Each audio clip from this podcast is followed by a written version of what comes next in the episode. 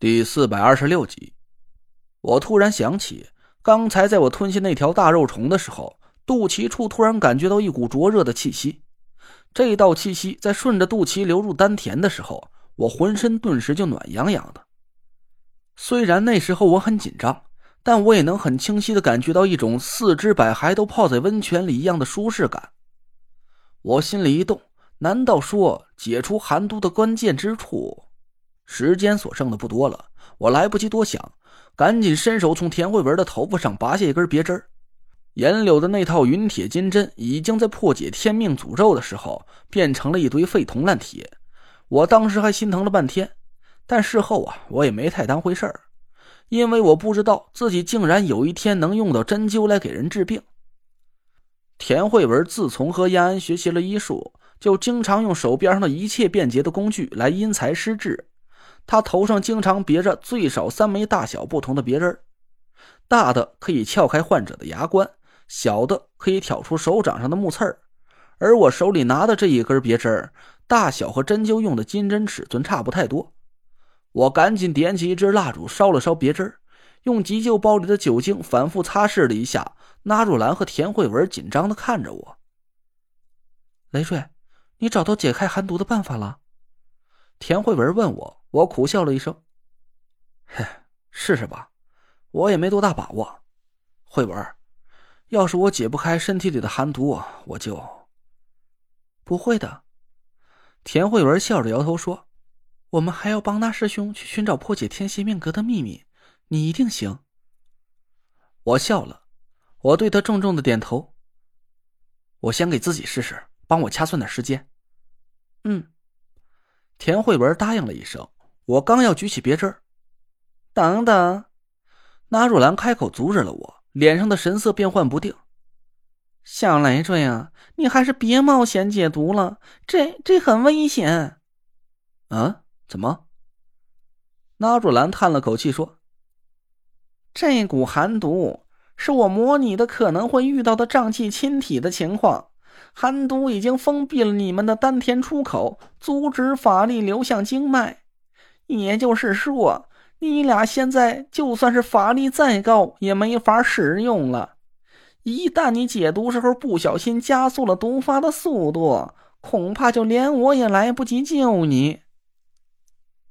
我愣了一下，说：“不是吧？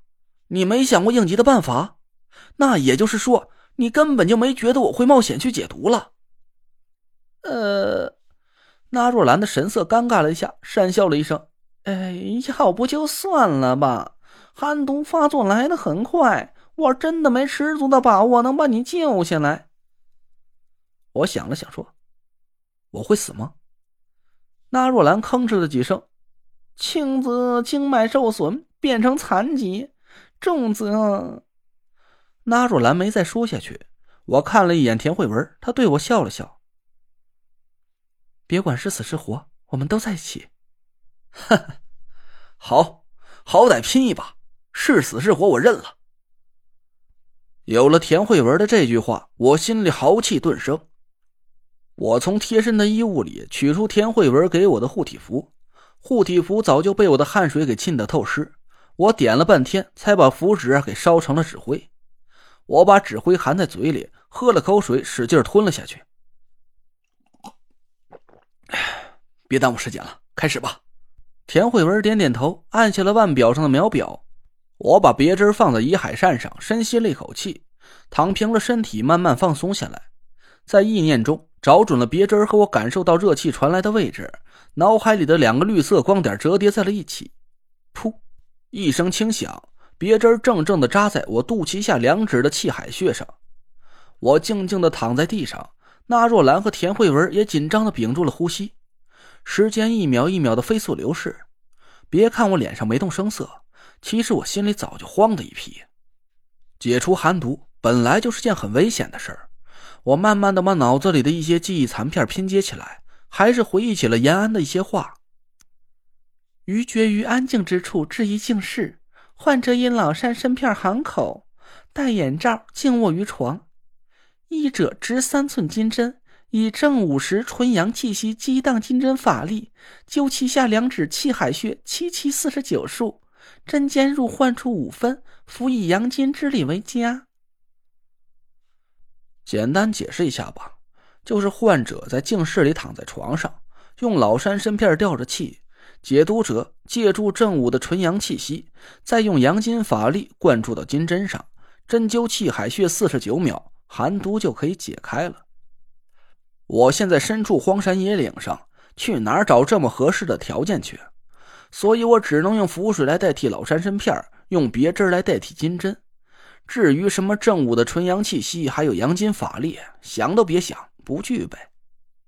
我一边静静的躺着，一边感受着气海穴上的气息变化。此时，我的丹田已经几乎完全被寒毒给覆盖掉了，冰冷的寒气让我不停的打着冷战。纯黑色的凤鸟。已经小到只有个指甲盖大小了，它几乎飞不动了，很缓慢的在我丹田里半死不活的旋转着。我心里暗暗发毛，再过个十几分钟，凤鸟可能就会完全被寒毒吞噬掉了。就在这个时候，一丝微弱的灼热感慢慢的从别针上流入到我的肚脐，顽强的朝着冰冷的丹田里渗透了进去。就像是一根火柴上豆大的火苗，想要烤化一堵坚冰筑成的墙一样。这丝热气在寒毒面前显得是微小到几乎可以忽略不计。我心里暗暗着急，感觉那一丝热气好像马上要被湮灭到无尽的寒冷之中，连一丁点温度都不会留下一样。嗡！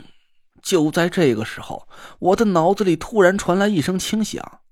随后，一阵柔和的暖意顺着胸口缓缓流淌的肚脐灌注进了别针里。我顿时精神一振，是凤佩。凤佩应该是感受到了我身处危险之中，在这危急关头，他散发出了一阵足以救命的暖意，和别针上那丝灼热的气息汇聚在一起，慢慢的朝坚硬冰冷的丹田里渗透了进去。别针上散发出的热气越来越强烈。竟然像是打不死的小强一样，非但没有被寒气熄灭，反而还一点一点融透了坚冰，就像一滴穿透了冰层的水滴。